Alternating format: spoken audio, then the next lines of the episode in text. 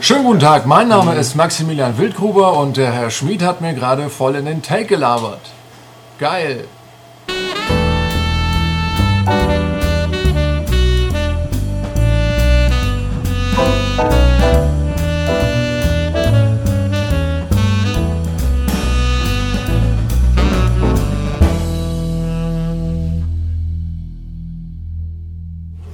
Hallo und willkommen zum MCAST Nummer 134 mit mir und ihm. Ja, richtig. Jo. Und sonst keinem. Nö, doch, aber erst nachher. Ja, aber Quasi. Gäste. Ja. Äh, quasi. Doch, eigentlich schon ein besonderer Gast sogar, der eher selten gehört wird. Das stimmt. Und ganz am Anfang war auch schon ein Ja, Gast. da war ähm, noch ein besonderer Gast, der selten Ja. gehört wird. Ja. Ja. Ähm, was wollte ich? Genau, also wir haben gerade eben das Heft beendet und sind ein bisschen schlapp, müde, müde und deswegen wird das hier alles ein bisschen. Also wir machen jetzt keinen super ausführlichen News-Teil, auch diesmal nicht. Spiele haben wir ausreichend, kann ich schon sagen, die haben wir nicht schon aufgenommen, überwiegend. Ähm, deswegen News-Teil, damit wir aber News haben, haben wir eine News. ja, und eine große News. Ja, Eine bedeutsame. Möchtest du sie sagen oder ich? nö, mach du. Äh, Homefront 2 kommt, das war ja so ungefähr klar. Ja, das ist noch nicht so cool, aber es wird von Crytek entwickelt. Das ist allerdings schon eine, Ansage, weil Crytek macht ja Shocking. bekanntlich doch verdammt gute Shooter, die auch noch echt fett aussehen und das waren zwei Sachen, die bei Homefront fehlten. Das sah irgendwie ziemlich dumm aus und es war auch, es war so kurz wie eine Mittagspause und es war jetzt auch nicht besonders klug. Äh, deswegen glaube ich, das wird schon eine fette Sache. Das soll irgendwie im Geschäftsjahr, was, 2014? 2014. Also das heißt 2013 bis 2014 irgendwann kommen. Das heißt, es ist ja noch ewig Zeit. Und momentan, ich habe so ein bisschen gewitzelt, es wird dann bestimmt äh, Crisis 2 mit San Francisco statt New York und halt Koreanern statt Aliens. Wer weiß, weil wenn man Homefront 1 durchgespielt hat, dann weiß man ja, dass es dann quasi der, die Wiedereroberung Amerikas beginnt. Huch. Ja, das also das ein dreieinhalb Stunden Spiel, darf ich schon spoilern. Also ich bin schon, schon ein bisschen überrascht, ehrlich gesagt, dass es so, so weiterverfolgt wird, weil die guten Jellies werden sicher nicht ganz billig sein. Nee, das glaube ich auch. Und äh, das Spiel hat sich jetzt zwar nicht richtig schlecht verkauft, aber auch nicht wirklich toll. Hm, Ich glaube, es war halt viel Vorschusslorbeer. Also viele haben anfangs gesagt, boah, super geil. Auch vor allen Dingen, weil das Szenario super interessant ist. Ja, sehr, ja gut, das ist Nur- sehr Amerika-affin natürlich. Ja, so, ja, ja, Underdog, nachher- Patriotismus, juhu. Kam nur nachher irgendwie kein komplettes Spiel dabei raus. Ja, also jedenfalls, ähm, ja, ich muss auch sagen, ich muss es jetzt vielleicht mal endlich spielen, weil jetzt, wo es nur noch 10 Pfund kostet, habe ich es mir auch mal gekauft. Ja, wie gesagt, Aber das gut. Ding ist sehr, sehr schnell durch. Ja, dann eben, vielleicht schaffe ich es, bevor ich die Geduld verliere. Ähm, aber gut, die, wobei jetzt Crytek eigentlich ganz schön viel macht. Also was heißt machen? Die machen, das heißt, sie machen, sie machen dieses Rise, sie machen Homefront 2. Ja. Das sind zwei Spiele in Ja, drei Jahren. Das ist schon. Also haben sie natürlich, die Freiheitsfrage ist natürlich, wo das Ding entsteht. Ja, natürlich. Ich meine, die- irgendwie Crytek hat ja äh, eine Million Satellitenstudios irgendwie, die man so gar nicht wahrnimmt, aber das in England drüben kennt man wenigstens, weil der ja mal. Das heißt dann aber wohl, dass kein Timesplitters 4 kommt, sondern. Ja, wer vielleicht. weiß. Wer weiß. Naja, wir werden es sehen. Gut, haben wir News. Ja. Wahnsinn. Ganz kompakt gehen wir über zum Feedback. Zum. Oh, eine fantastische Pressemeldung, die mir hier unterkommt. Ähm, ein paar Mails kamen. Koyawa an, den, an der Pranger. Schon wieder. Schon wieder steht hier auch extra dran. Ja. los? Ähm, taka, taka, taka, da geht es drum um Space Marine. Aha.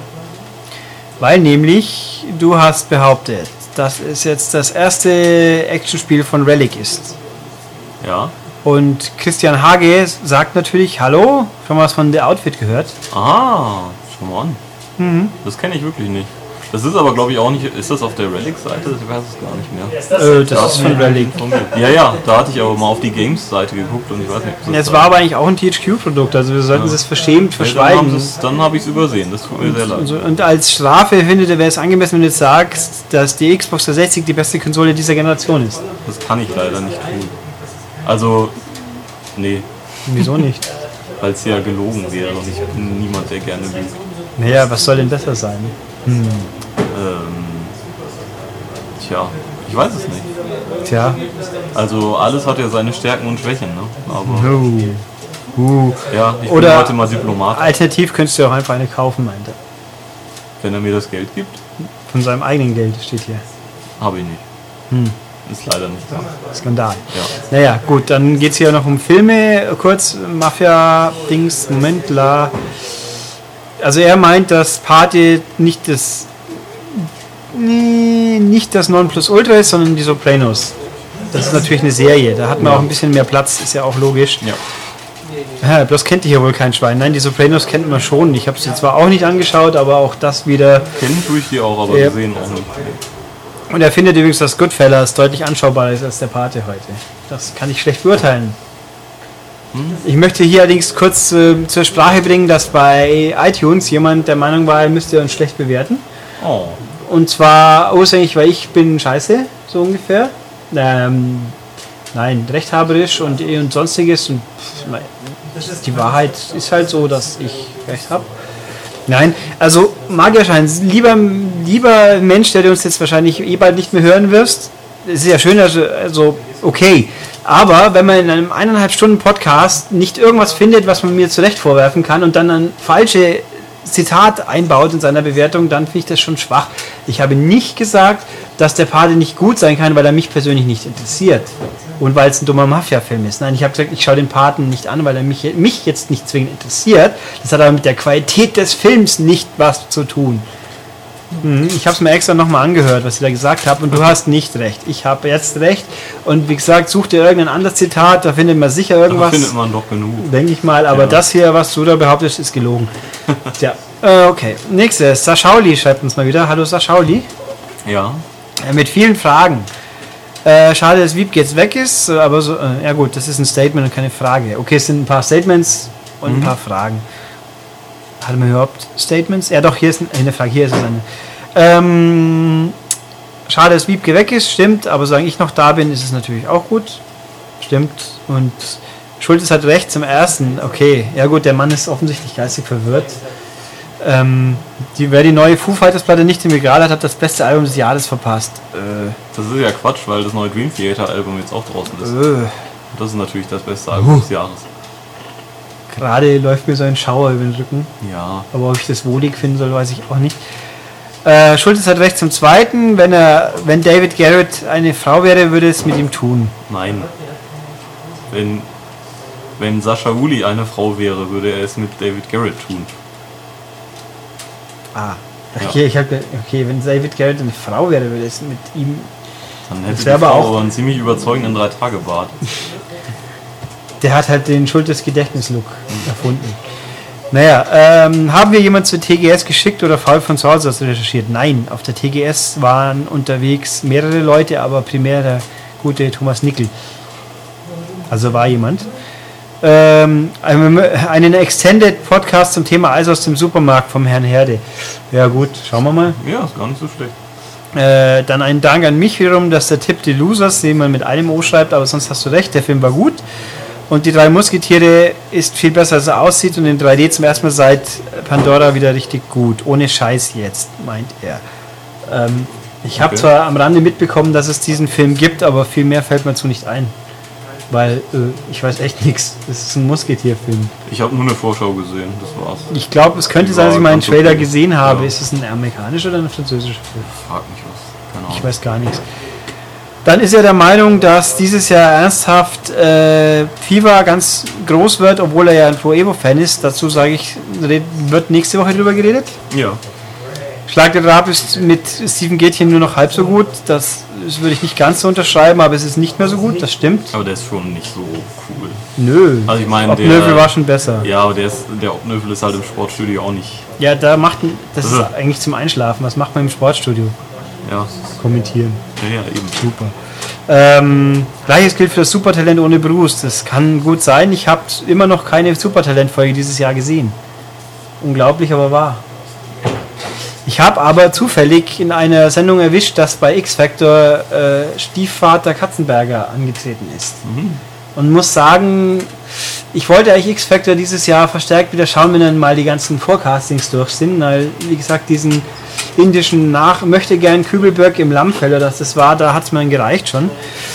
Aber dann, wenn man sich als die einzig echte, authentische Castingshow äh, inszenieren möchte, dann, dann Pater Katzenberger auszuwälzen, nee, das tut mir leid, da habe ich kein Verständnis für.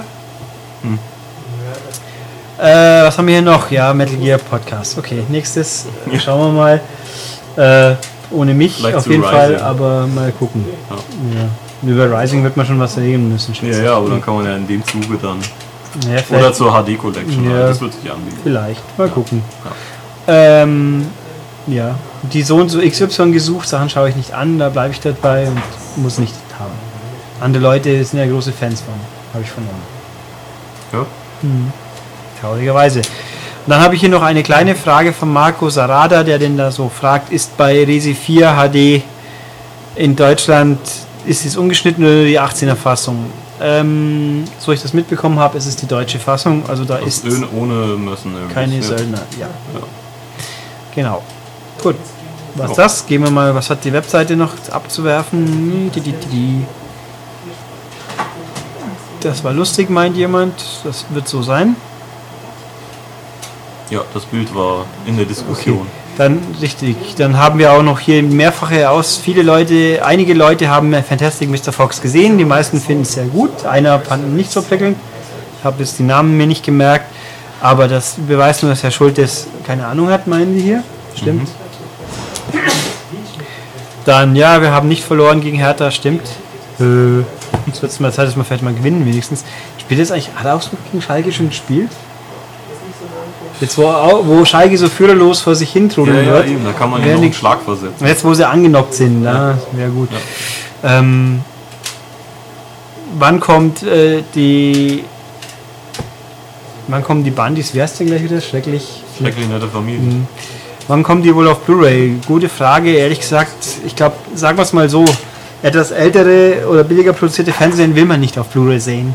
Ganz ehrlich. Ich habe zwei, drei daheim, wo ich mich hin nach geärgert habe, dass ich nicht die DVD gekauft habe. Qualität halt echt fies. Nö, da ja. hilft's nichts. Das wird Ja. eher schlechter dadurch. Ja. Also es fällt mir auf. Äh, was haben wir noch? Das, ja, das ist Sany Golf. Das habe ich ehrlich gesagt nicht wirklich gespielt, aber ich wollte ein Minigolf-Bild. Ähm, ähm, ähm, das ist, da mag jemand Wiebke nicht so. Pfui. Ja, mit Max, das ja, wird sich. Schauen wir mal. Das ist alles jetzt wieder ein bisschen anders, wie es noch vor kurzem war. ja, Aber ihr habt ihn ja gehört. ja, eben. Okay, die Bandys, da fällt mir, mein Gott, es ist so lang her, ganz ehrlich. Ed O'Neill spielt in einer neuen Serie mit. Ja, es ist, äh, scheiße, wie heißt es jetzt? Modern Family, glaube ich. Läuft in Amerika in der zweiten, dritten Staffel jetzt, glaube ich, bei uns nirgends. Cool, Oder? Hugertown kam und kommt bei uns. Modern Family, glaube ich, nicht. Hab ich Zumindest nicht gehört. auf dem Free-TV-Sender, glaube ich. Hm. Soll ganz toll sein. Ich muss zugeben, ich habe eine Folge probiert und war irgendwie, hat es mich nicht geflasht. Ich weiß auch nicht wieso. Ich glaube den Leuten mal, dass es was ist. So, was haben wir noch? Ja, das ja, ist, die, da springen wir drüber. mit dem Herrn Deadly Engineer, die führe ich ja. Das ist, Äh, macht Wenn, Spaß. wenn du dir das antun willst, dann Ja. tu das. Ich habe keinen Bock drauf. Mario Kart, richtig. Mario Kart. Und Mario Tennis. Ja, ein Super Mario 3D. Ja. Ja, schmeckt lecker. Na, die Chips, die Da, bringt, da, Mario-Chips. da ne? bringt man Nintendo, glaube ich, auf eine gute Idee. Okay, das ist immer noch Technik-Club. Ja, das ist nur noch Technik. Da kommt jetzt nichts mehr, oder? Äh, hey, das ist ganz neu. Nee, das war von gestern. Äh, der Berber gibt mir recht, meint er. Bla. Mein Mitgefühl. Aber hier, Four Rooms, das stimmt. Das muss man auch mal geguckt haben. Sehr guter Film. Ich habe irgendwie kein tiefes Interesse. Big Nothing mit Simon Peck und David Schwimmer. Äh, Simon Peck mag ich. Äh, der Film sagt mir spontan nichts. Ja, mal gucken. Wenn er billig ist, werde ich mir vielleicht leisten. Einfach so. Hm, ja, war es eigentlich. Gut, haben wir heute ein Quickie geschoben eben, aber wie gesagt, Heftschluss, da ist das auch mal drin. Dafür habe ich jetzt schon irgend so eine Vorahnung, dass nächste Woche der Podcast wahrscheinlich einen Ticken länger sein könnte. Ja, aber der jetzt, da kommt jetzt auch noch einiges. Ja. So Spieletechnik. Ja, jetzt kommen wir nicht zu spielen und diesmal haben wir quasi das super tolle Kinect Special. Unter anderem. Unter Auf anderem. jeden Fall haben wir einen Xbox-Fokus. Ja, das hat sich halt so ergeben. Ja. Und wie auch dieses Spiel, was es mit dem wir anfangen, das ist nämlich ein Xbox-Spiel, ein Kinect-Spiel. Es ist nämlich The Gunstringer. Huhuhu, ich freue mich riesig. Ja. Also ich habe gerade Ulrich nachgemacht die letzten Nein, zwei ist, Wochen. ja, ich wollte es halt haben. Ja. Gunstringer ist das neueste Spiel von Twisted Pixel, die sehr teilweise sehr gute, aber auf jeden Fall immer sehr sehr schräge Spiele produziert haben bis dato und zwar alles Downloads wäre The More, das ich jetzt nicht so prall fand. Die Explosion Man Spiele, also Explosion Man und Miss Explosion Man und Comic, Comic Jumper, die also sehr humorvoll, witzig, gut sind. Äh, außer für Leute, die keine Ahnung haben, wie Herr Schmidt gerade äh, noch einwirft. Okay. Ähm, und deren jüngstes Werk ist dann The Gunstringer. Das ist ein Kinect-Spiel, das ursprünglich mal ein Download-Spiel werden sollte und dann irgendwie bei Microsoft so begeistert hat, dass Microsoft sagt, na, da machen wir ein richtiges Spiel draus. Für mehr Geld. Ja. Ja, Was soll ich dazu sagen? Ich bin der Meinung, äh, unterm Strich wäre es als Download-Spiel auch ganz okay gewesen. Es ist nicht schlecht, aber es ist auch nicht der Riesenbrecher. was Ähm, ist es denn? es ist ein Western-Spiel. Aber nicht so mit, also nicht so mit richtigen Cowboys und so. Nö, mit einer untoten Skelett-Gun äh. Aha. Ja. Man ist nämlich der Gunstringer, der denn da ist eine untote Revolverheld Marionette, die von ihrer Gang verraten wurde, schmählich und sich jetzt rächen muss. Und das findet statt in Form eines Theaterstücks, mehrere Theaterstücke. Äh, und dann ist man quasi der Marionettenkünstler, der die Marionette steuert. Heißt also, im, im meistens läuft der Gunstringer in den Bildschirm hinein, automatisch. Man steuert ihn links, rechts, in- wie halt eine Marionette, indem man mit der linken Hand links und rechts steuert, nach oben reißt zum Springen. Und mit der rechten Hand schwingt man die Waffe, die einfach so Child of Eden mäßig, kann man sagen, aufschalten und dann, indem man dann die Hand so hochreißt, als ob es einen Rückschlag hat vom, vom Schuss, abfeuert. Den Six, äh, wie nennt man? Six Gun? Nee, Six, Sechsschüssigen. Sechsschüssigen, ja, gibt's. Den coolen englischen Begriff habe ich jetzt verbockt. Schön. Ähm, ja, so abfeuert und das ist Hauptprinzip. Manchmal gelegentlich gibt es dann immer wieder, geht man mal in Deckung und muss dann aus der Deckung rauslugen und dann schießen. Und andere coole Ein Reiteinlage, Flugeinlage gibt es mal. Hin und wieder kriegt man automatisch eine andere Waffe, dann gibt es einen Flammenwerfer, quasi einen Western-Flammenwerfer oder einen Shotgun.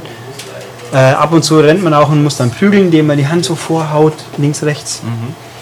Und ja, also spielt sich, äh, um es einigermaßen kurz zu fassen, ordentlich.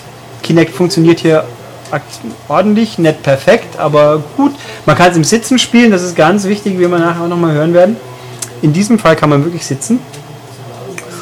Und ja, es sind also vier Theaterstücke plus Prolog plus Epilog plus Bosskämpfe, die, das ist der Punkt, nicht ganz vier Stunden dauern, das Ganze. Also der Umfang ist schon eher kurz. Wiederspielwert gibt es in, in dem Sinn, dass man Geld verdient, um sich Extras zu kaufen, wie zwei, drei Spielmod äh, Spielmodus-Modifikatoren, ähm, Kommentarspuren gibt es ein paar und viel anzuschauen vom Making of, was sich in dem Fall wirklich lohnt, weil Twisted Pixel eben eine sehr skurrile Truppe sind.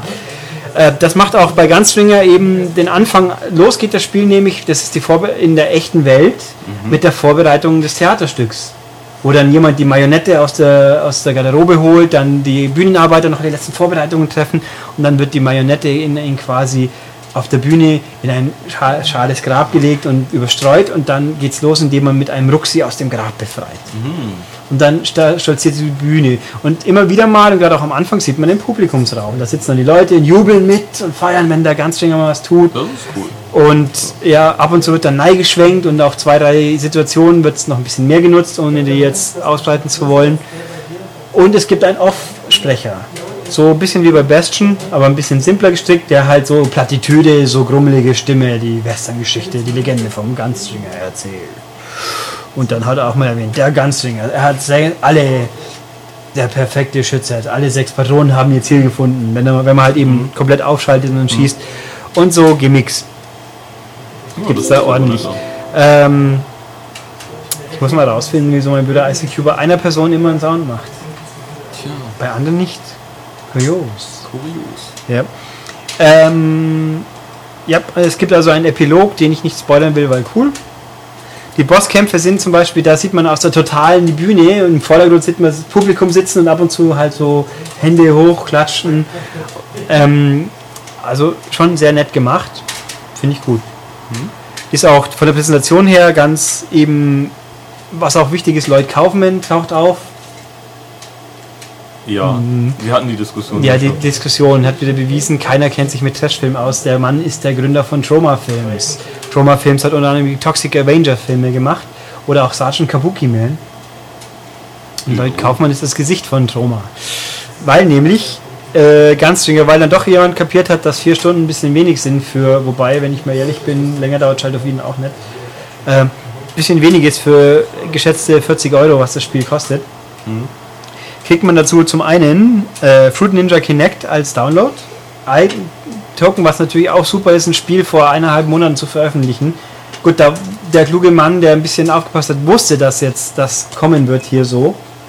Äh, aber hätte dann sechs Wochen warten müssen oder vier. Finde ich auch un. Ja, nicht so ideal, sage ich jetzt einfach mal. Und es gibt noch gratis Download die Wavy Tubeman Chronicles. Weil denn der erste Oberboss, den kann man erwähnen, der ist nicht im Prolog, der besteht aus einem aufblasbaren Röhrenmann. Diese Figuren, die es auch bei der Ja, WM gab oder ja, so, ja, die ja, so ja, ja. rumzappeln, gegen die kämpft man am Anfang. Und bei und das Wavy Tubeman Chronicles geht es darum, Wavy Tubeman Junior will das verhindern, dass der Ganzjünger seinen Vater umbringt, hat deswegen eine Zeitmaschine geklaut.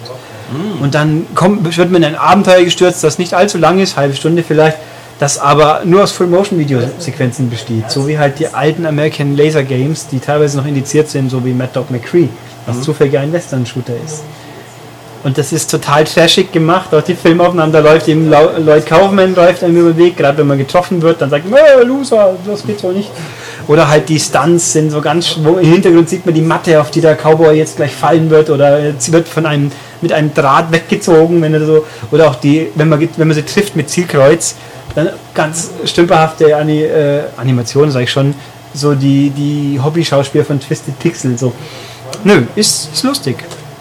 Ich finde es ein nettes Spiel. Der Knackpunkt ist, es sind 40 Euro für vier Stunden.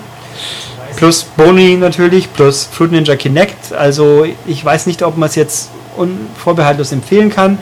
Es ist jetzt eigentlich auch als Core-Spiel, könnte man es vielleicht ja, auch nicht wirklich bezeichnen, weil das ist einfach mei, ein Zielkreuz-Shooter im Herzen, der aber gut geht. Also Steuerung passt, habe ich gesagt. Das Ausweichen ist manchmal ein bisschen hampelig, weil eben man relativ feinfühlig links-rechts steuern müsste, sonst geht es halt zack, zack hin und her. Macht aber alles nichts, weil auch kind, weil übrigens Gunstringer auch relativ leicht ist. Also ich bin, glaube ich, nicht einmal komplett gestorben. Im normalen Spiel würde ich mich. Nee, ist eigentlich kaum zu machen. Es gibt einen schweren, äh, wenn man freischaltet, gibt es irgendwie den Hardcore-Schwierigkeitsgrad oder so. Da ist es dann schon mal eher möglich. Aber so ist es eigentlich mehr ein nettes Spiel. Okay. Zum Gamerscore sammeln taugt es auch ganz gut zugegeben. Aber nö, ist okay. Muss man nicht zwingend haben. Ich fand es gut. Offensichtlich hat Microsoft selber auch nicht so gerade den Enthusiasmus, das Ding ganz groß zu präsentieren, weil äh, ich wollte es bei Amazon bestellen, da war es nicht lieferbar zum Release. Das finde ich immer scheiße. Sowas ist ärgerlich. Keine Ahnung, was da los ist. Äh, gewisse Flächenmärkte haben es dafür einen Überfluss. Wahrscheinlich verramschen sie es dann demnächst mal einigermaßen, weil wer soll es denn kaufen? Auch wenn es okay ist. Und ja, haben wir das also. Gehen wir also über zu einem anderen Core Kinect Spiel. Ja, ein quasi. böses. Ein böses. Da haben wir uns auch jemand als Experten angelacht. Der auch sehr böse ist. Ja, und Ja. dem jetzt über, mit dem wir jetzt über Skype plaudern werden. So, und das haben wir also ein Kinect-Spiel erfolgreich absolviert. Na Gott sei Dank. Ach komm. Und jetzt gehen wir zum zweiten. Noch Oh nein! doch ein ganz choriges, vollchoriges Kinect-Spiel. Und dazu haben wir einen Stargast angeskypt, nämlich den guten Herrn Stöckmann. Hallo Stefan. Schönen guten Tag zusammen. Hallo. Guten Tag. Du wirst uns jetzt berichten, tun wollen, werden, was auch immer, wieso Rise of Nightmares man spielen können wollen täte. Ja, ich war selbst überrascht, muss ich dazu sagen. Ähm, also ich habe Steel echt irgendwie nachts gespielt, die 5, 6 Stunden, die die Kampagne dauert. Und ja, ihr habt ja gerade schon über The Gunslinger gesprochen und äh, Rise of Nightmares ist so jetzt der zweite, dritte Kinect-Titel, der sich den Core-Stempel aufgedrückt hat selbst. Also der das beim ersten Mal halt auch Core-Spieler ansprechen möchte und von diesem Party-Image weg möchte. Und äh, so viel kann ich schon mal verraten, das gelingt dem Titel ganz gut. Ja, er ist ja auch ein bisschen brutal vielleicht. Ja gut, aber das ist ja noch kein keine Garantie für einen Core-Titel, nur weil viel Blut fließt. Das ist einerseits richtig, aber habe ich schon mal einen casual-blutigen Titel Also es ist für mich irgendwie so in der Liga von einem House of the Dead ungefähr, vom, vom Ja. Hitzgewaltgrad. Ja, damit ist es ganz gut vergleichbar. Ja. Oder auch zuletzt äh, Dead Island Äh, ja. auch gut vergleichen. Nein, Du hast einfach keine Ahnung, Tobias. Nee, ich habe keine Ahnung. Aber äh, hier diese sehr, sehr gute Review-Seite Zero Punctuation stimmt mir voll und ganz zu. Ich habe auch einen, naja gut, da kommen wir nachher noch, nee, da waren wir davor schon. Äh, bei iTunes hat jemand seine Meinung zu unserem Podcast geupdatet und hat wieder mal entlarvt, dass hier alle außer mir PS3-Huren sind. Da hat er recht. Aber das sollte man ja auch sein. Nein, nicht zwingend. Nö, man kann ja auch Xbox Dann entgeht holen. einem ja Ilo Milo zum Beispiel. Ja, aber man muss sich Gott sei Dank auch nicht mit Kinect rumschlagen. Darüber sprechen wir jetzt, dass, dass sich das doch lohnt, so langsam. Ja, dann, dann erklär mal. Ein Gigabyte installieren, bevor man Resistance spielt. Das ist Ja. Und downloaden vor allem, noch Ja, besser. Das macht so viel Hm, Spaß. ja, 600 Megabyte große Patches sind super. Ja, ja weil Voll geil. Man, man möchte ja, die Gesellschaft ist ja so aufgebaut, dass man immer mehr will. Man will immer mehr von allem. Das heißt, man kriegt bei Sony ja auch dann größere Patches und mehr Zeit beim Downloaden. Das ist doch super. Das ist traurig, dass man sich dann so anpassen muss. Ja. Also dieses, dieses Mehr, diese Konsumgesellschaft, das muss man auch irgendwie entgegensteuern. Ja, das Gerade, stimmt. also- das stimmt. Ich habe letztens Renegade Ops erstmal runtergeladen, installiert. Das hat Ewigkeiten gedauert und dann dachte ich nach einer halben Stunde, super, ich kann jetzt spielen. Und dann kam direkt der erste Patch. Der dann sicher nur so schlappe paar Millionen. Ein 78 MB hatte er. Das, Ja, das ist für ein PS3-Spiel das schon ganz schön wenig noch. eigentlich. Ja, ja, das stimmt. Ich weiß noch, wie ich Everybody's Golf gespielt habe. Da kam dann jede Woche ein Gigabyte Patch oder so. Eine, ah. Und vor allem, wenn man was, oder bei Motorstorm, man kauft irgendwas und leider stürzt einem das Spiel ab, weil man vorher den Patch noch nicht runtergeladen hatte, den man braucht, um dann den Inhalt spielen zu können. Äh, war super. Ja, aber eben wie gesagt, mal, ich kriege ja dann mehr Zeit, in der ich auf meinen Ladebildschirm gucken kann und mehr Megabyte, das ist auch super. Und mehr Emotionen, Ja. so Hass. Mehr und Zeit für andere Dinge währenddessen. Für Gedanken und Ja, ja, Was denken? Ach, in sich zu gehen. ja. das geht nicht. Okay. Gedanken, das ist ein gutes Stichwort, denn bei The Rise of Nightmares habe ich mir gedacht, hui. Ich wollte jetzt irgendwie den Dreh wieder zum Spiel Hui. kriegen. Ja, nur zu.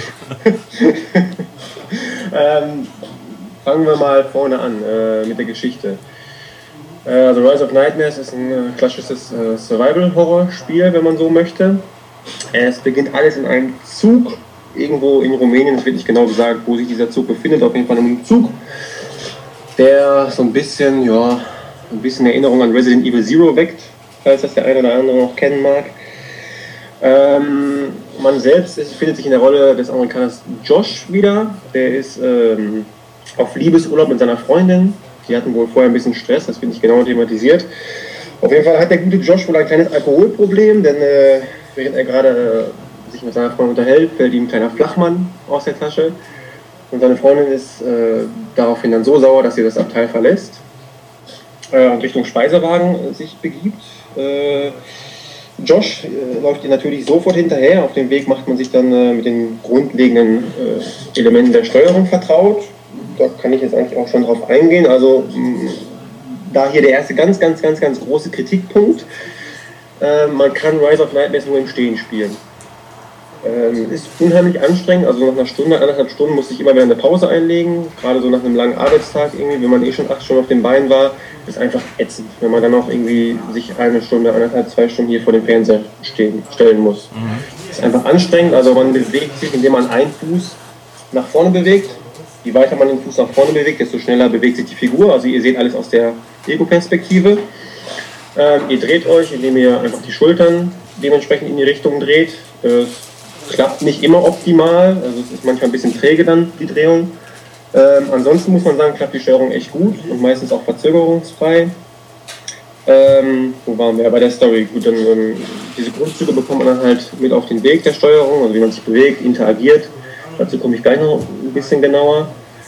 Man läuft seiner Freundin halt hinterher ähm, und findet sich dann auf einmal in einem blutverschmierten Waggon wieder. Und dann geht alles ganz schnell irgendwie, der Zug entgleist ähm, und man findet sich dann nach einer kurzen, kurzen Actionsequenz auf einer Insel mit ein paar Überlebenden wieder. Auf einer Horrorinsel irgendwie, die so ein bisschen an, an Resident Evil 4 angelehnt ist, meiner Meinung nach. Ähm, Äh, ja, die, die Story und das, die ganze Atmosphäre ist sehr trashig gerade am Anfang. Erinnert, erinnert das Spiel ganz stark an so Streifen wie Saw oder noch stärker an Hostel. Ähm, ja, dann findet man sich auf dieser Insel wieder und muss dann halt seine Freundin retten. Klingt jetzt erstmal platt. Also viel mehr hat die Story eigentlich auch nicht zu bieten. Ein paar Storywendungen gibt es noch, da komme ich dann später auch nochmal drauf zu sprechen. Ähm, aber das ist erstmal so die Basis für das Spiel. Jetzt, Äh, ja. Was wollt ihr noch wissen? ja, ähm, was, also hauptsächlich schlägt man sich doch wahrscheinlich mit halt irgendwelchen Viechern rum. Genau, ich bin dann auf dieser Insel wieder und recht schnell äh, finde ich wieder heraus, dass da irgendwie biomechanische Zombies unterwegs sind. Also biomechanisch heißt, ähm, äh, die guten Kollegen sind an bestimmten Stellen halt verstärkt. Also sprich, die haben irgendwie einen mechanischen Arm oder ein mechanisches Bein oder einen Helm auf dem Kopf, irgendwie halt Stellen, die besonders gepanzert sind. Das klingt nach Deus Ex. Deus Ex habe ich noch nicht gespielt. Nee, aber da gibt es auch biomechanische Teile. Das, das kann sein, Ja, ja. Ja. Ähm, die haben äh, aber den Zweck, dass ihr ähm, die Zombies in den Kämpfen dort nicht verletzen könnt. Also dass ihr quasi das Spiel zwingt euch dazu, äh, den Zombies gezielt die Gliedmaßen abzuschlagen, die nicht gepanzert sind. Wobei wir dann bei den Kämpfen wären, ähm, größtenteils also zu 90 Prozent äh, seid ihr mit Hieb- und Stichwaffen unterwegs. Da ist alles dabei, vom Skalpell übers Beil, Machete, eine kleine Kettensäge bekommt ihr später. Das ist alles, womit man so lustig, locker flockig Gliedmaßen abschlagen kann. Ähm, ja, das funktioniert auch echt gut. Ist aber auch nach einer Weile ziemlich anstrengend, wenn man da halt auch eine Stunde vor dem Bildschirm, also viel mehr muss man in dem Spiel auch eigentlich nicht machen. Man schnetzelt sich halt durch Zombie-Massen. Irgendwie, auch wenn man dann halt anderthalb Stunden da steht und halt mit vertikalen und horizontalen Bewegungen Arme und Beine und Köpfe absäbelt, ist es halt auch irgendwann anstrengend. Aber das, muss das Ding denn die, Bitte? ahmt das Ding denn die, deine Bewegungen wirklich so eins zu eins nach oder musst du bestimmte Gesten machen dafür? Ja, nee, das, das, das Spiel ahmt schon die Bewegung ganz gut nach. Ah ja. Ähm, spezielle Gesten äh, werden dann ähm, an speziellen kontextsensitiven Momenten irgendwie von dir verlangt. Ähm, ist ein ganz großes Plus des Spiels. Ähm, da habe ich zum ersten Mal so das Gefühl gehabt bei einem Kinect-Titel, okay, das Ding, diese Kamera bringt mir jetzt wirklich eine neue Dimension in das Spiel. Ähm, also als Beispiel, es gibt ähm, einen Gegnertyp, ist halt so eine, so eine Zombie-Opernsängerin und die stößt halt einen Schrei aus.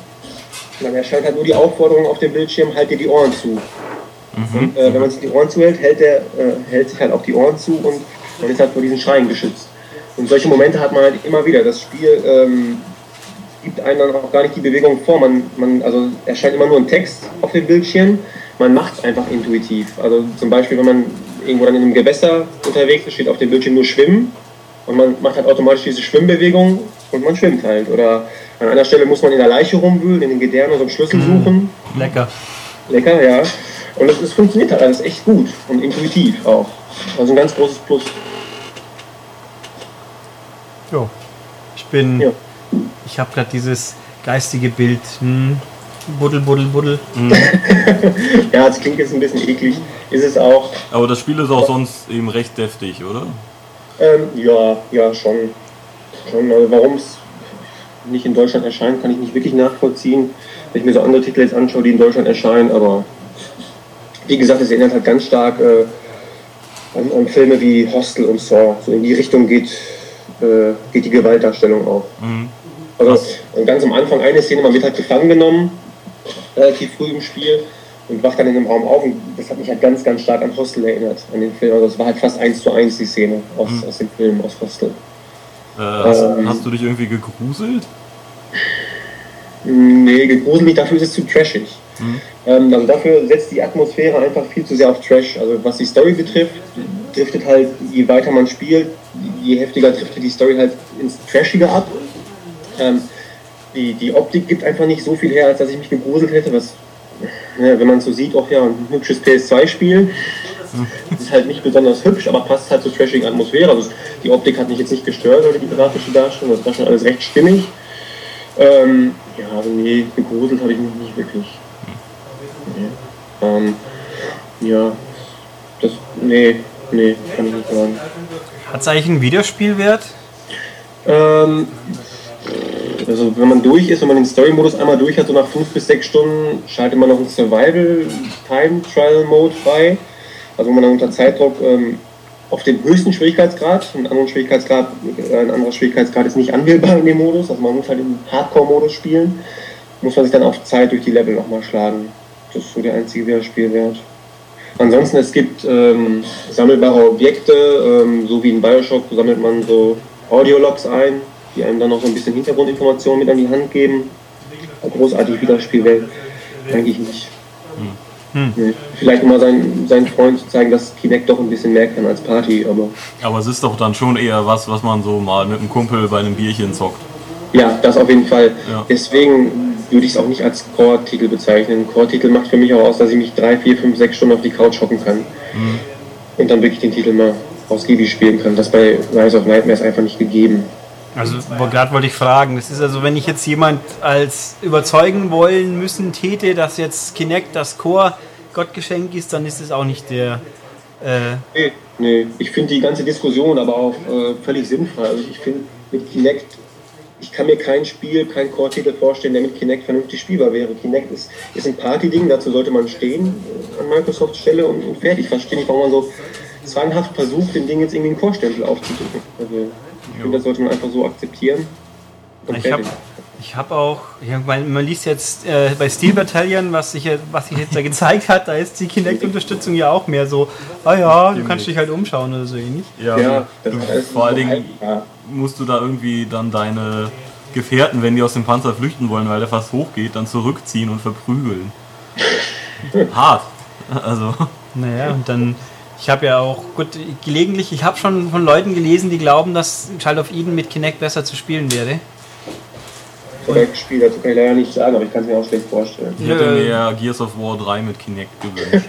Also zwanghaft mit Kinect. Ja, oh ja, das wäre was. Nein, bei Kinect, äh, äh, Quatsch, Child of Eden, das funktioniert, aber wer, wer meint, mit dem Pad geht es weniger gut, der frage ich mich auch, was er normalerweise mit seinem Pad anstellt. gut spielen auf jeden Fall nicht.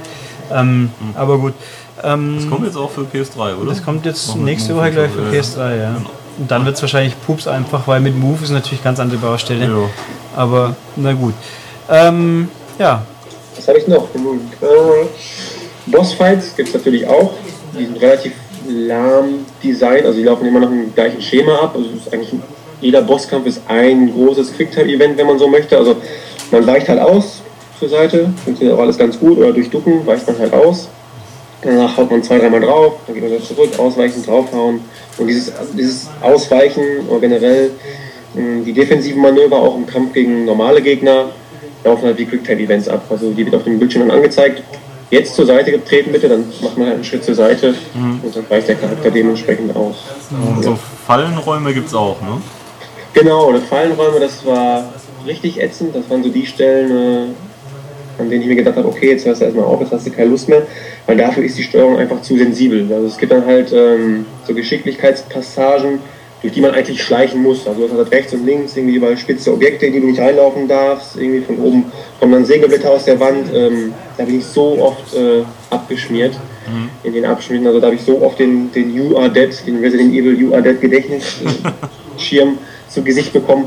Äh, also da habe ich schon ziemlich aufgeregt an den Stellen, weil dafür, dafür taugt die Steuerung einfach nicht. Da kommt sie ganz klar an ihre Grenzen. Äh, so genau geht es dann doch nicht.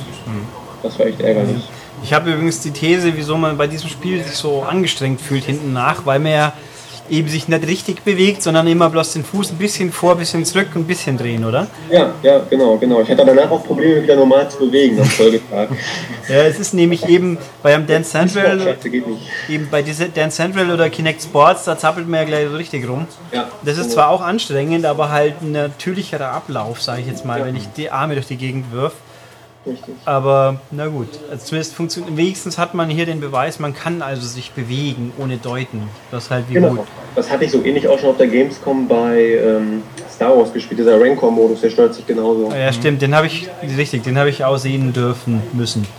Dann haben wir auch gedacht, okay, da warten wir auch alle drauf auf das nächste gute Star Wars Spiel. Ja. Wann es auch immer mal rauskommt und für welche Konsole das sein wird. Aber gut. Nö, dann. Warte, ich guck mal kurz auf meinen schlauen. Äh, Rätsel gibt es natürlich auch, so Rätsel in Anführungszeichen.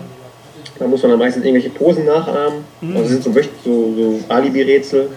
Äh, ja. Das Charakterdesign ist ziemlich cool, also ziemlich abgedreht, erinnert stellenweise so ein bisschen an Silent Hill.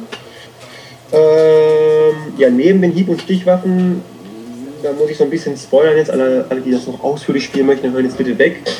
Äh, also im weiteren Spielverlauf bekommt man einmal noch so einen, ähm, speziellen Handschuh, mit dem man dann so einen Elektroball beschwören kann, mit dem man auch die Feinde Shoryuken. ja, genau. So in, der Art. Klappt auch gut. Ähm, was ich ziemlich cool fand, ähm, da möchte ich jetzt auch nicht zu viel verraten, aber man hat ab der Hälfte des Spiels, da wird es auch relativ einfach dann, ähm, hat man so, ein Scorpion, so eine Scorpion-artige Kette, die man auf die Gegner schießen kann, auf Ah. dem Handgelenk quasi. Äh, ja, ist auch ziemlich launig, dadurch wird das Spiel aber ab der Hälfte ein bisschen zu einfach. Aber es gibt jetzt äh, nicht Schusswaffen, so konventionelle. Nee, konventionelle Schusswaffen nicht. Das Einzige, was man, also kleine Messer kann man werfen, Ja. so kleine, ja, so, so eine Art Granaten gibt es auch, die man auf die Gegner werfen kann.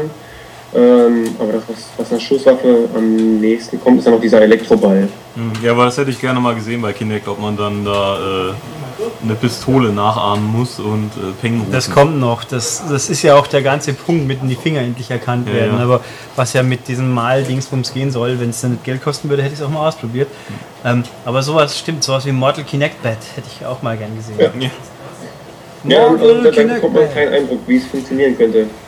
Ja, So ein bisschen wie Scorpion. Nur nur beidhändig. Man kann das mit der rechten und der linken Hand dann machen. im nächsten, dann kommt im nächsten Teil haben wir dann den Ego-Kinect-Modus, wo man dann. Vermutlich. oh je. haben, dann haben wir ein Core-Spiel. Oh. Da möchte ich aber dann die Fatalities dann sehen. Mit vor, vor, zurück, vor, hinten, rechts, oben, unten. Ja, so. Äh, äh. Nervöse Zuckungen. Es ist so, wie wenn du ein Dead Central spielst, dass das hinten nach einer die Wirbelsäule rausgerissen kriegt. Ja, Hat doch auch was. ist besser. Ja. Na gut. Also man Okay. kann festhalten, äh, es lohnt sich schon gerade für den Kurs. Man bekommt da schon für, also zwischen 30 und 40 Euro. Ähm, gerade so Leute, die die alten Resident Evil Teile mochten und so das, also die alten Vertreter des Survival Horror Genres, die werden damit glaube ich schon Spaß haben. Ja, zumindest ein paar Stunden lang. Ich hatte Spaß damit, äh, wieder erwarten. Ja, das habe ich auch gedacht, wie ich es gelesen habe. Hoch, es hat ihm gefallen. Okay. Gut. Nee, dann haben wir also jetzt Kinect-Spiel. Ich habe übrigens noch ein Mini-Kinect-Teil eines Spiels, aber da kommen wir nachher zu.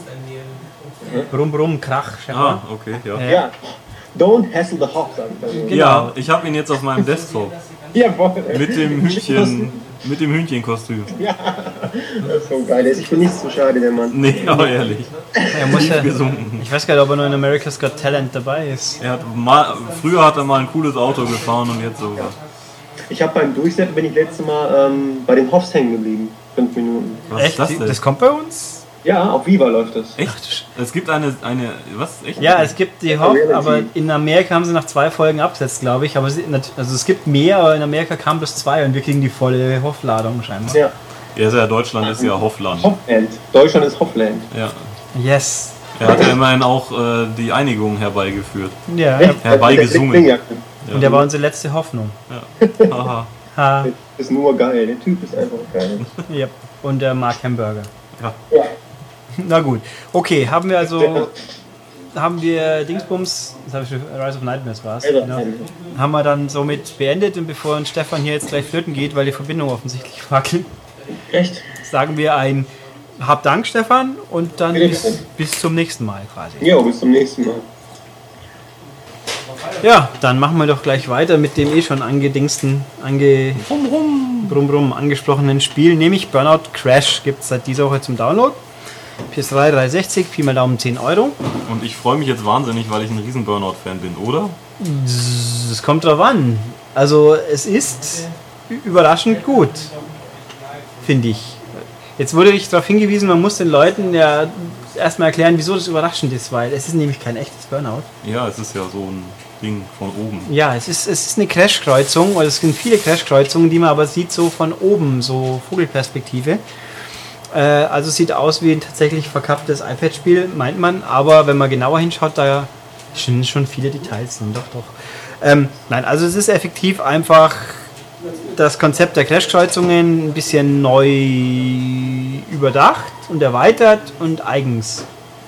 Nämlich, man fährt ein kleines Autochen in die Kreuzung rein und muss einen Unfall produzieren und dann soll noch bitte schöne Kettenreaktionen provozieren, respektive dafür sorgen, dass kein Auto, das auch in diese Kreuzung reinfährt, ungeschoren davonkommt. Möglichst viel Schaden. Ja, möglichst viel Schaden durch Kettenreaktionen. Man hat hier in diesem Fall mehr oder weniger unendlich Crashbreaker, also man kann es immer wieder explodieren lassen, aber der muss sich aufladen.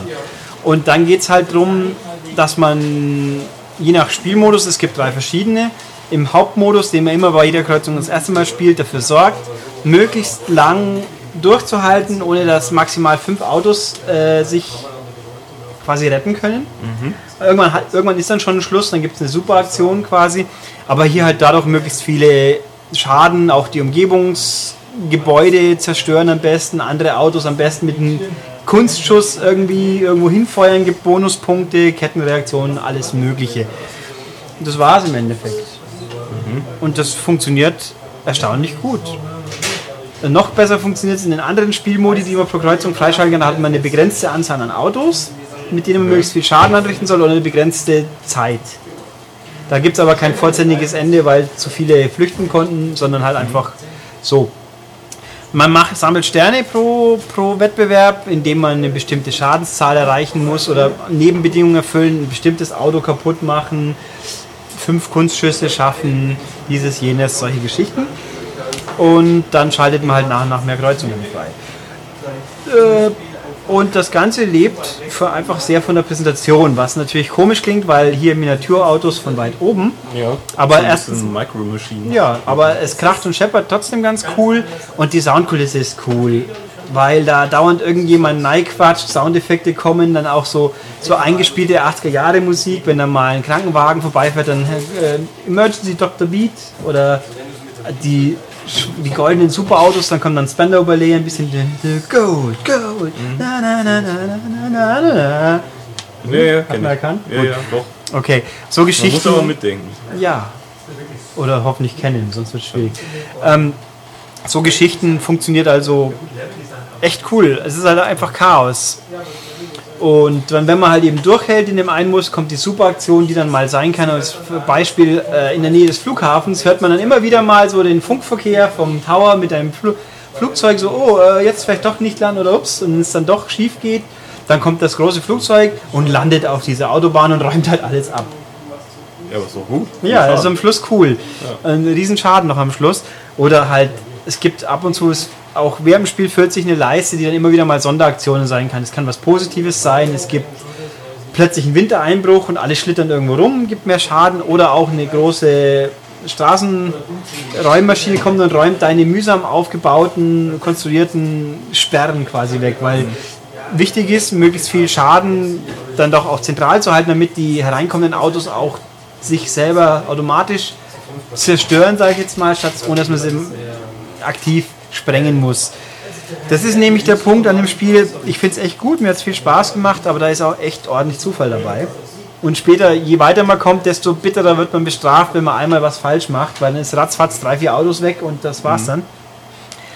Ähm, um nämlich die stressfreien Modi freizuschalten, muss man erstmal einen Stern im Stressmodus schaffen und das kann schon mal happig sein. Also äh, nur mal so rum Chaotieren ist lustig, aber wenn man sich gezielt weiterspielen will, dann ist es schon einerseits schwierig, andererseits brauchbar einfach eine Portion Dusel. Das ist also eigentlich doch wieder casual-mäßig wie Bejeweled, weil Bejeweled geht ohne Dusel gar nichts. Ja. Und hier eigentlich auch. Also je weiter man kommt, desto eher Dusel. Auch die, die Startbedingungen ist. Also es kommen nicht immer genau die gleichen Autos. Wenn man am Anfang ein dicker Bus kommt, ist natürlich automatisch besser für, den ersten, für die erste Kollision, weil er mehr Platz versperrt ja, wie jetzt ein kleines Auto. Steht, dann ja.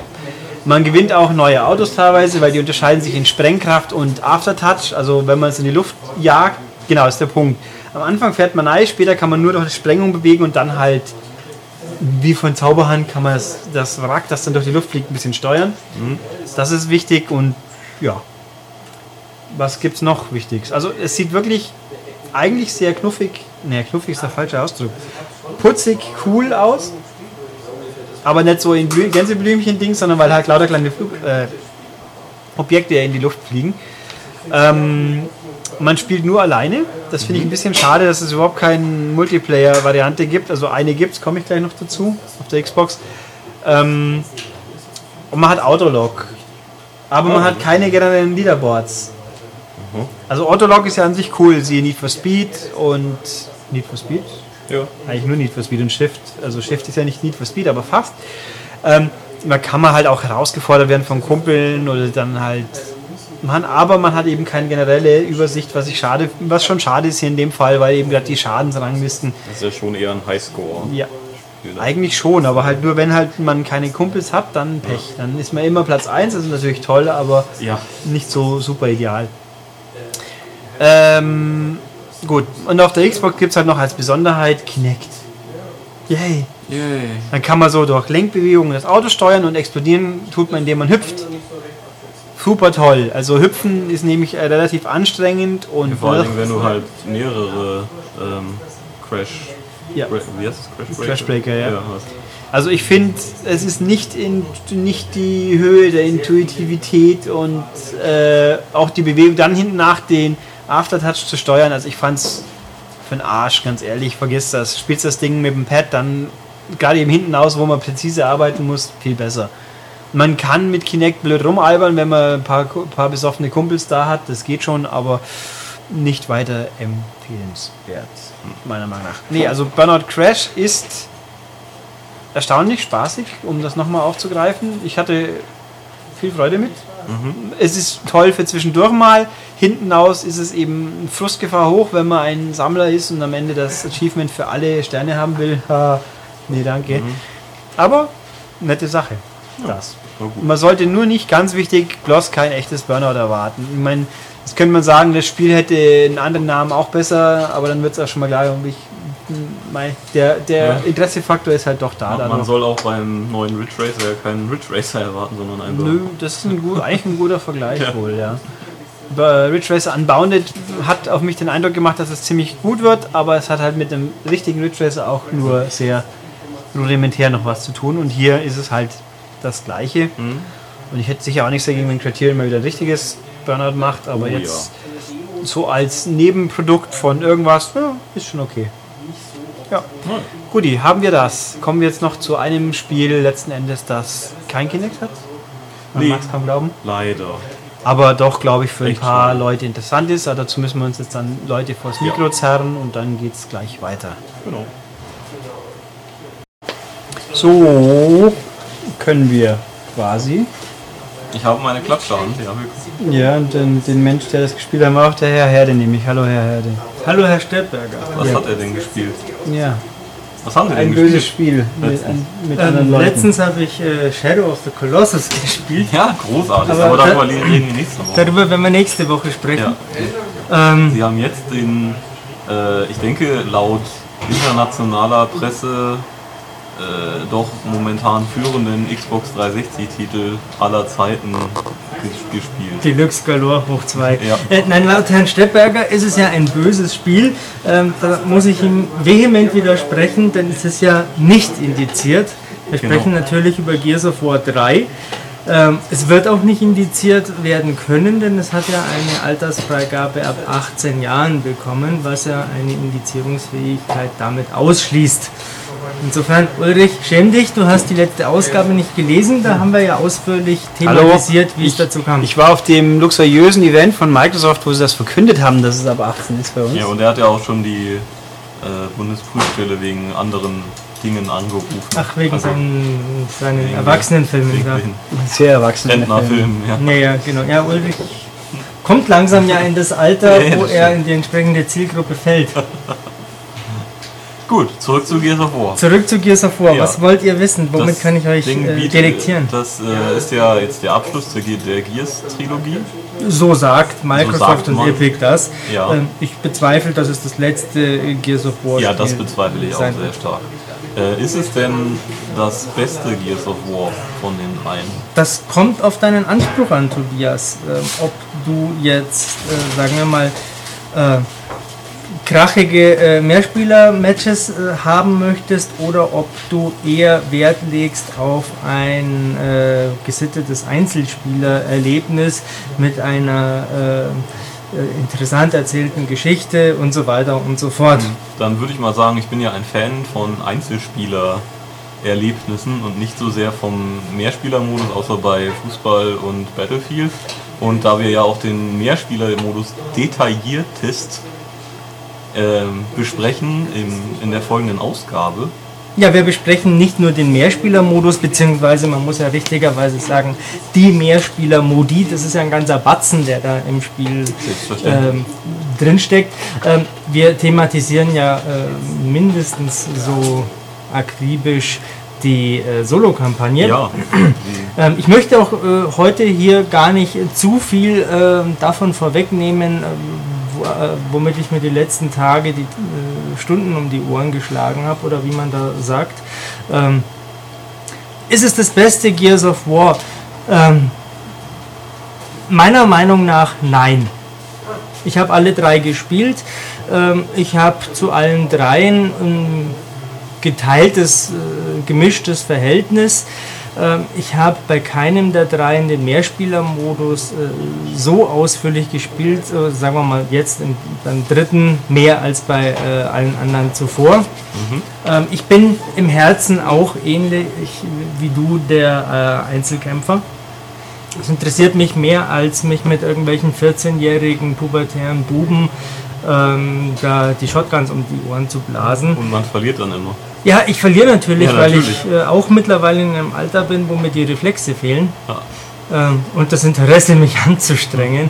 Ähm, nein, ich möchte gerne mitgenommen werden auf eine abenteuerliche Reise, äh, möchte mich an Charaktere gewöhnen, ähm, ich möchte äh, Drama, ich möchte äh, Spannungsbögen, ähm, solche Sachen. Äh, Also darauf lege ich persönlich größeren Wert. Und in der Hinsicht ähm, kann ich Gears of War 3 nicht das äh, gute Zeugnis ausstellen, das ich ihm gerne ausstellen würde oder ausgestellt hätte, sagen wir mal so. Ähm, ich habe mir mehr erwartet davon. Ähm, trotzdem ist es beileibe kein schlechtes Spiel. Das darf man auf keinen Fall so sagen. Also, ähm, was ich gesehen habe, ist, dass es unfassbar viel bunter ist als die Vorgänger. Das hast du schon Teilweise. richtig gesehen. Also und ähm, Teil 1 war ja im Wesentlichen äh, grau mit ein bisschen braun und viel dunkelrot. ja, Jetzt ist es mm, überwiegend, wenn ich jetzt so meine Augen schließe und das nochmal Revue passieren lasse, ähm, dann ist es Sandfarben, ähm, leuchtend gelb und äh, hellrot. okay. Ja, äh, dieses leuchtend Gelb, darauf können wir ja kurz mal eingehen. Das leuchtend Wo gelb kommt das her? kommt vom neuen Gegnertyp. Das ist ja mittlerweile, glaube ich, äh, hinreichend bekannt, dass äh, es einen neuen Gegnertypus gibt in Gears of War 3, der sehr viel hauptsächlich eigentlich mit der äh, Geschichte zu tun hat, die da erzählt wird. Und zwar ist es so, das wird, in, ich glaube, in Teil 1 schon angedeutet, in Teil 2 auf jeden Fall, dass die Locust, das sind die Standardgegner, diese Weltraumkrokodile, wie sie Matthias immer gerne nennt, ähm, aus dem äh, Inneren des Planeten Sarah nach außen brechen, ähm, im Prinzip, weil sie eigentlich keine andere Wahl haben, weil äh, sie da unter der Erde einen äh, Bürgerkrieg gegen die Leuchtenden äh, austragen. Ähm, die Leuchtenden ist die etwas ungelenke Übersetzung des englischen Begriffs Lambent ähm, was eigentlich relativ wörtlich übersetzt ist, aber auf Deutsch trotzdem irgendwie blöd klingt. Zumal dann so Wörter oder so Gegnertypen wie Leuchtschilder dabei rauskommen. Ähm, aber das ist wieder ein anderes Thema, die Übersetzung. Ähm, auf jeden Fall sind das äh, im Wesentlichen mutierte Lokus, die äh, in Berührung gekommen sind mit Emulsion. Und Emulsion ist so eine energiereiche Flüssigkeit, um die sich in der Gears-Saga mehr oder weniger alles dreht. Also das ist sowas wie Erdöl, ähm, sprich Benzin, ähm, Rohstoff, Energielieferant, wird, äh, wichtig für die wirtschaftliche Entwicklung. Ähm, darum streitet man sich und so weiter und so fort. Ähm, und diese äh, leuchtenden ähm, explodieren, wenn man sie beschießt. oder äh, im Nahkampf exekutieren möchte, anstatt wie die Locust zu bluten und Körperteile äh, im Zweifelsfall zu verlieren. Ähm, ja, das ist äh, eine wesentliche Neuerung. Und diese äh, Leuchtenden äh, gibt es, wie die Locust auch, in zig verschiedenen Variationen, von kleinen spinnenähnlichen Krabbelkrebsen über äh, Zweibeiner, die aussehen wie die typische Locust-Drohne, äh, bis hin zu ja, was gibt es noch? Darf man sagen? Eine äh, leuchtende Berserkerin gibt es irgendwann mal noch. Ähm, das ist, Berserker ist so ein äh, sehr robuster, ähm, fieser Gegner, den man schon aus dem ersten Teil kennt. Der hat halt jetzt noch Tentakeln und stürmt auf den Spieler zu und man kann ihn nur dann verwunden, wenn er relativ nah an einem dran ist und dann sich die Brust öffnet und man quasi aufs Herz schießen kann. Das ist relativ langwierig, aber kommt nicht so oft vor.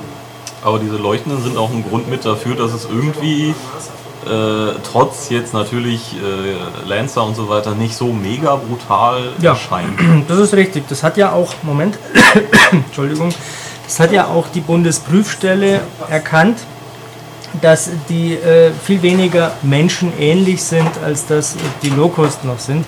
Jetzt kann man sich darüber streiten, ob ein gelbes Echsenvieh äh, weniger menschähnlich ist als ein graues Echsenvieh, das zufällig noch rot blutet. Ähm, menschenähnlich ist es sicherlich nicht, dass man ein paar Schüsse drauf abgibt und das dann in so einer, in einer gelben Rotzewolke äh, zerplatzt. Und außerdem, äh, wie gesagt, gibt es die ja in allen möglichen Formen. Die sind ja nicht nur zweibeinig unterwegs. Und an so einem kleinen Spinnel, Spinnenvieh, das äh, da in Horden auftritt, da ist auch nichts Menschenähnliches. Was natürlich niemand mag. Äh, natürlich, Ähnliche Minigegner sollten verboten Nee, werden. nee, kein Mensch mag äh, irgendwelche wuselnden Krabbelfiecher. Und äh, wie du mir damals bei Red Faction Armageddon gesagt hast, kein Mensch mag äh, Gegnergeneratoren. Ja. Es gibt beides in Gears of War 3. Denn diese Leuchtenden, ähm, die kommen meistens oder relativ häufig aus äh, äh, Tentakeln, die aus dem Wasser oder aus dem Boden hervorbrechen und die dann so Eierblasen dran haben, meistens drei Stück. Und dann macht blub und dann kommt da äh, der nächste Gegner raus. Irgendwann hört es auch auf mit Gegnerspucken, aber man kann natürlich die Dinger abschießen und dann hört es schneller auf. Und so jetzt das normale Gameplay ist halt das Standard Gears of War Deckungsshooter. Es ist genau das, was man Genau. aus Teil 1 und 2, nein, eigentlich genau das, was man aus Teil 2 kennt. Man kann in Deckung gehen. Ja, es ist ein bisschen müßig, das jetzt nochmal äh, zu erklären, weil ja das Deckungsfeature heutzutage fast jeder Third-Person-Shooter hat. Ähm, das Wesentliche, was dadurch passiert, ist, dass das Spieltempo gebremst wird. Ähm, es ist kein Call of Duty, kein Run and Gun, ähm, wo man auf Ay Caramba, zack, durch, alles niedermäht, was geht, sondern ähm, man lehnt sich halt an Mauern an oder an irgendwelche hüfthohen Hindernisse, die äh, wer weiß woher irgendwie immer genau in den richtigen Abständen auf dem Schlachtfeld stehen. Ähm, sie sind halt da, man kann sie nutzen. Ob man sie nutzen muss oder will, steht wieder auf einem anderen äh, Blatt. Darüber haben wir uns ja im Vorfeld schon unterhalten. Schwer ist Gears of War 3 nicht. Das äh, ist, glaube ich, das Letzte, was man über das Spiel sagen kann. Ja, ich habe also mir auch schon gedacht, wenn man, äh, also wir testen Spiele ja doch eher hier am Fließband und wenn man dann schon freiwillig auf Hardcore hochschaltet, Ja, das heißt dann schon was. so sieht's aus. Also, ja, ähm, was kann man noch sagen? Es ist natürlich alles garniert mit fettesten Explosionen und Grafiken und überhaupt. Also Ja, ja. es ist verdammt hübsch, kann man nicht Ähm, anders sagen. es, man kann weitestgehend sagen, dass es verdammt hübsch ist. Das ist immer, finde ich, abhängig vom persönlichen Anspruch. Mhm. Äh, die Charaktere sind per se nicht hübsch. Nein, das aber sind, sie sind detailliert Genau. und gut gemacht. das sind bullige äh, Brocken, Ja. ähm, von denen jeder mindestens ein Reibeisen im Hals stecken hat. Ulrich meldet sich. und Ja, ich sagen. möchte nicht, was mich, äh, aber es gibt ja auch Frauen in diesem Spiel. Es gibt auch Frauen. Schauen die jetzt aus wie Post-Op-Männer oder sind sie doch eher wirklich halbwegs feminin? Also sie haben nicht diese äh, offensichtlichen Riesenbrüste, die du vielleicht äh, erwarten würdest, wie man es aus vielen anderen Spielen äh, im Fantasy-Bereich oder so kennt. Wenn Frauen da drin sind, dann sind es meistens irgendwelche Tittenmonster. Mit Bikini-Rüstung. Äh, mit Bikini-Rüstung. Dafür haben sie aber dann. Bienen, Wespenteilen, äh, Wespenteilen. Äh, Bienenteilen. genau. Ähm, also diese, diese Klischee-Bumsmäuschen sind es nicht. Ähm, Aber sie schauen trotzdem aus wie, wie eben nicht äh, ein Markus Phoenix, dem ich jetzt einen Basketball draufgeschnallt Nee, nee. Also nicht wie eine weibliche Steroid-Bodybuilderin, falls du äh, sowas meinst. Nee, die sehen aus wie Frauen, die halt eine Rüstung anhaben. Die Rüstung hat lustigerweise schon irgendwie zwei runde Kreise da, wo die Brüste sind. Ähm, das hat sie bei den Männern noch auch, das oder? weiß ich jetzt gerade schon wieder nicht mehr. Ich meine, die haben fast die gleiche an. Ich habe bei Gears of War 3 leider immer das Problem, dass ich relativ schnell alles vergesse, was passiert ist. Ähm, aber sie sehen aus äh, wie Frauen, sie verhalten sich nicht nennenswert geschlechtsspezifisch. Sie sind halt da und haben lange Haare und äh, einen etwas anderen Gang und, sind Und, nicht äh, gar so bullig. Haben halt nur ein halbes Reibeisen im Hals. Ja, ja, aber die reden schon auch eher. Genau, ist der Roadie Run, wirkt der anders mit Frauen? Wahrscheinlich schon. Lass mal überlegen, ob ich dir das überhaupt sagen kann. Ich habe es mit Sicherheit mal gemacht in einem der Mehrspieler-Modi. Ähm, dadurch, dass ja die Kamera tiefer ist, weiß ich nicht. Also sagen wir mal so, es hat mich nicht nachhaltig erregt und deshalb äh, berührt, dass man da möglicherweise zwischen den Beinen durchschauen kann. Ähm, also aufreizend ist das nicht. Aber es fühlt sich auch nicht anders an, weil die Männer sind ja, Ja. beim Roadie Run wie große Panzer, mehr oder weniger. Das äh, ist, soweit ich mich jetzt erinnern kann, nicht nennenswert anders. Ja, Gleichberechtigung. Also so, du meinst so, dass es einen äh, taktischen Unterschied Dass man halt einfach würde, merkt, wenn dass ich jetzt eine. Frau spiele, quasi, weil die halb so schwer ist und deswegen Ja, flinker, flinker losstürmen kann. Oder Ja, so. und Quatsch. dann aber nicht so viel Impact, das wäre auch irgendwie ja, das wäre wär irgendwo konsequent. Ja. Es wäre konsequent, aber das würde äh, dem Spiel eine taktische Note aufsetzen, die, äh, finde ich, eigentlich nicht zum Rest passen würde. Zumal ich ja im Verlauf der äh, Kampagne eh nicht die Wahl habe, mit wem ich da spiele. Ja, okay. Das wird ja vorgegeben. Und damit hat man, äh, oder habe ich schon gesagt, dass man nicht immer mit Marcus Phoenix und Dominic Santiago äh, kämpft. Ist es denn ähm, ein befriedigendes Ende Das der Core-Saga? Also, du musst ja keine Details verraten, aber Nee, nee, war es für dich zufriedenstellend oder hast du gesagt, was für eine Scheiße? Oder ist es überhaupt ein sinnvolles äh, ein Ende im Sinne oder so, oh, to be continued, kack. Okay, sagen wir mal so. Es ist ein Ende, das als solches stehen bleiben kann.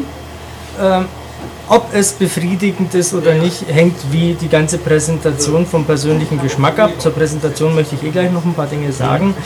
Ähm, mich hat das Ende nicht befriedigt, ähm, weil mir manches da zu abrupt passiert ist äh, und weil es äh, mindestens eine Frage offen gelassen hat, wenn nicht gar aufgeworfen hat.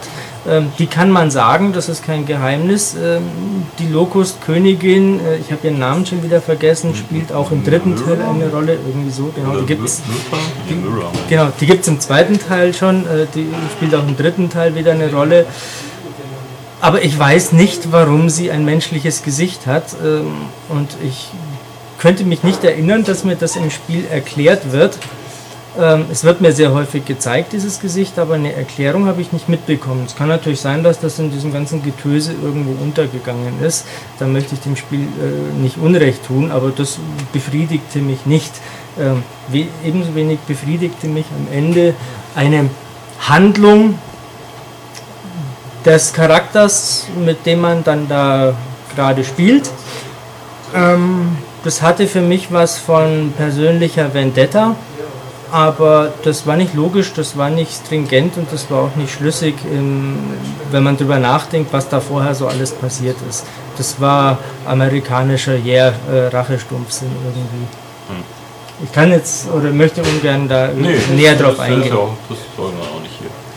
Aber äh, insgesamt wird im Spiel schon äh, dem einen oder anderen oder den meisten Charakteren, die man da so über die Jahre kennengelernt hat, ob das jetzt der äh, Ex-Thrashball-Spieler äh, Augustus Cole, der Coltrane ist, oder der Techniker Baird, ähm, oder eben Marcus Kumpel Dom, äh, die kriegen schon alle ihre Momente, wo sie äh, nochmal ein bisschen abgefeiert werden können das Ganze, ja, wie gesagt, das ist so eine Geschmackssache. Ich finde es extrem amerikanisch. Ähm, extrem, ja, so, so schwülstig halt einfach.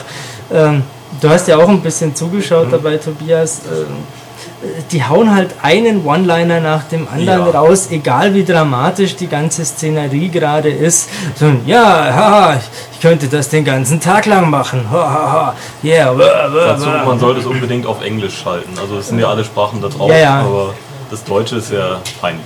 Das Deutsche ist extrem peinlich, das Englische ist ähm, vordergründig sehr viel besser, ähm, wenn man aber drüber nachdenkt, eigentlich auch schlecht, weil äh, die so übertrieben aufgesetzt äh, reden, dass es einfach irgendwie zur Situation nicht passt. Aber ich bin mir sicher, dass das nicht schlecht an sich schlecht gemacht ist, sondern das ist eine Designentscheidung. Das soll halt das Ganze nicht allzu ernst nehmen, ähm, ein bisschen mit dem Augenzwinkern. Ähm, ich persönlich mag das nicht.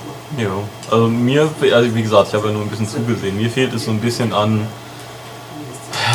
Intelligenz, also das Spiel generell. Also Ja, Gears of War 3 ist ein dummer Shooter, natürlich. ja, aber eben bombastisch und Action ohne Ja, ja. Ende und sieht eben, wie gesagt, noch verdammt gut aus. Ja, ja, das tut es auf jeden Fall. Also, Also- das leistet sich technisch ähm, fast keine Aussetzer. Ja. Tearing gibt es ganz, ganz selten, also dass man irgendwie so das Bild auseinanderreißt. Das sieht man eigentlich dann eher äh, in Zeitlupe, wenn man Screenshots machen will. Äh, Ruckler gibt es eigentlich auch nur dann, wenn gerade wieder so ein automatischer äh, Checkpoint gesetzt wird oder beim Übergang zu einer Videosequenz.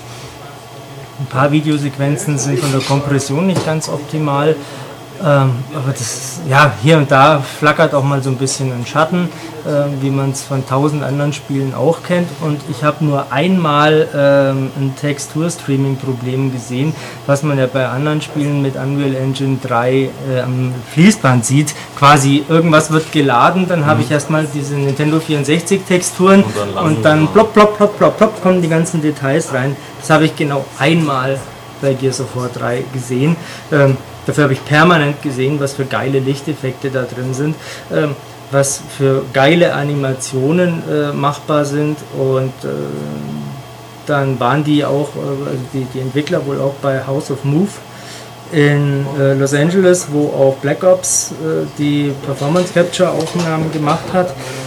Und das sieht man äh, in Details schon auch. da sieht man auch genau dieses Spannungsverhältnis, was ich vorhin meinte. Du hast einmal diese äh, Typen und gleichzeitig siehst du aber dann, äh, äh, wie sie doch eine gewisse Unsicherheit oder äh, Ängstlichkeit sogar im Blick haben. Oder es gibt eine Szene schon im ersten Kapitel, da steht dann der Coltrane in, der, in seiner alten Umkleidekabine, wo alles kaputt ist, da im Stadion. Ähm, die Hanover Cougars.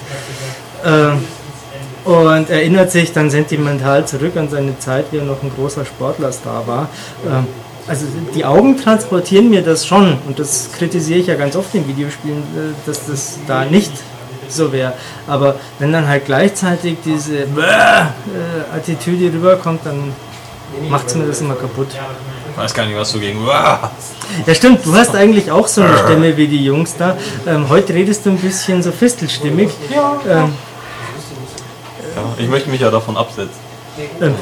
Du wärst eigentlich eine bessere Alternative als Synchronsprecher gewesen, ähm, als die, die sie da genommen haben. Ja, die waren mir, also die Deutschen sind halt, die stehen mitten in einem umkämpften Gebiet und erzählen sich da ein in völlig ruhiger Stimme. Das war einfach, das kritisiere ich sehr, sehr oft bei Synchronstimmen überhaupt, dass einfach die Situation nicht mit berücksichtigt wird. Es mag ein toller Sprecher sein und alles toll betont, aber eben wenn jemand gerade unter Beschuss steht oder gerade irgendwo entkommen ist, dann ist er nicht ruhig und locker flockig.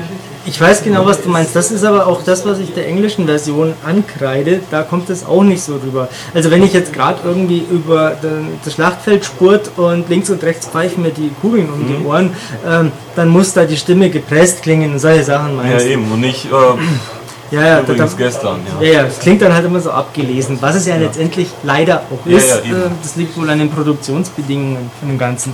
Ja. Aber was ich vorhin angedeutet habe, ähm, die deutsche Übersetzung, äh, die äh, sorgt für ein paar Stilblüten und Inkonsequenzen, die ich gern an dieser Stelle noch ein bisschen loswerden möchte, weil es unter anderem belustigend ist. Und zwar kann man in Gears of War 3 äh, Munition und Waffen tauschen. Man ist ja immer zu viert unterwegs in der Kampagne und stellt sich dann vor eine andere Spielfigur, drückt den linken Trigger, visiert sie an, dann wird schon entsprechendes eingeblendet.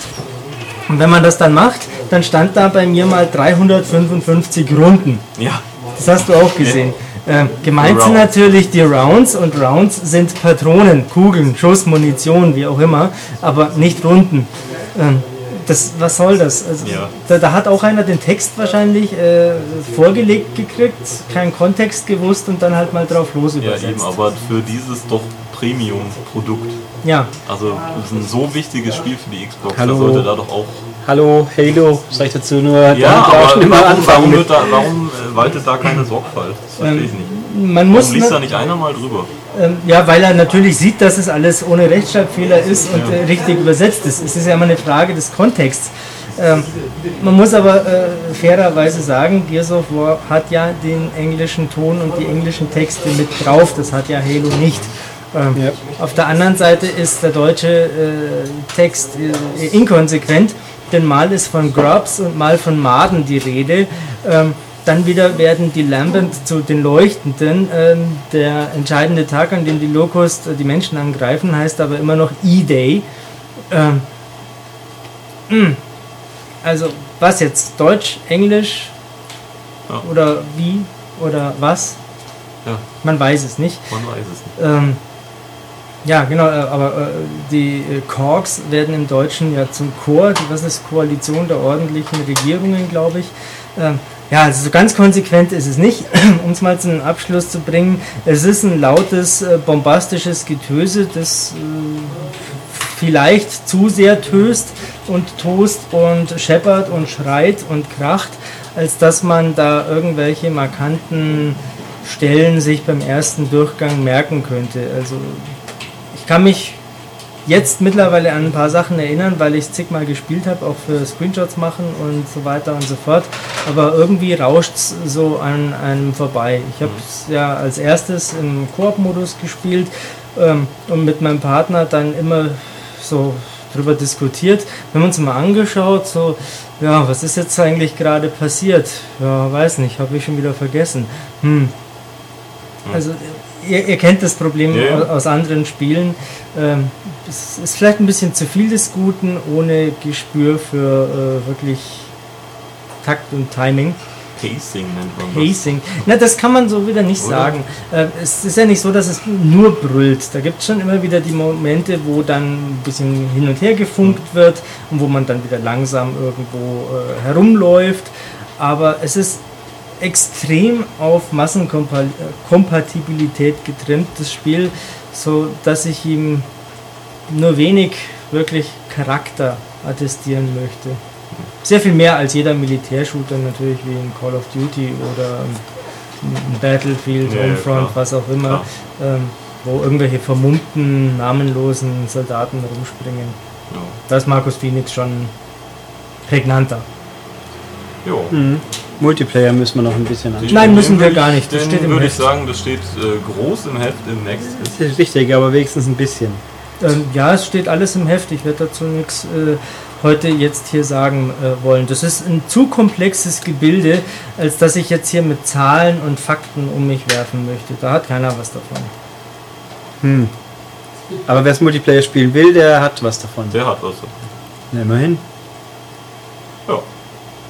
Jetzt haben wir schon fast ja- eine halbe Stunde drüber ja. gesprochen. Obwohl wir das gar nicht wollten. Nee, Ja. jetzt kann ich es langsam nicht mehr sehen, das Spiel. Ich gehe jetzt Eco spielen. Tschüss. Auf Wiedersehen. Ja, und wir machen jetzt die Schlussverabschiedung noch kurz. Ja. Ähm, was haben wir? Also das Übliche, auf die Webseite gehen, www.maniac.de. Alles anklicken, was rumrennt, zum Beispiel die ganzen Gears-Geschichten. Mhm. Diese Woche, gute Idee. Dann Heft kaufen, wo nichts passiert, weil lange habt ihr keine Chance mehr, diese einmalige Ausgabe zu kaufen mit Ja. Resistance. Ja. Nächste Woche ist es nämlich zu spät. Ja, die ist jetzt Passt. quasi dann quasi limitiert. Ja, dann gut, kann man sie online, glaube ich, nachbestellen. Ja, aber, aber- egal, besser ist jetzt, als es hinten nach zu bereuen. Äh, ansonsten halt, ja, E-Mail gehen auch, podcast.manic.de. Mhm. Ansonsten würde ich sagen, bis nächste Woche. Ja. Tschüss. Tschüss.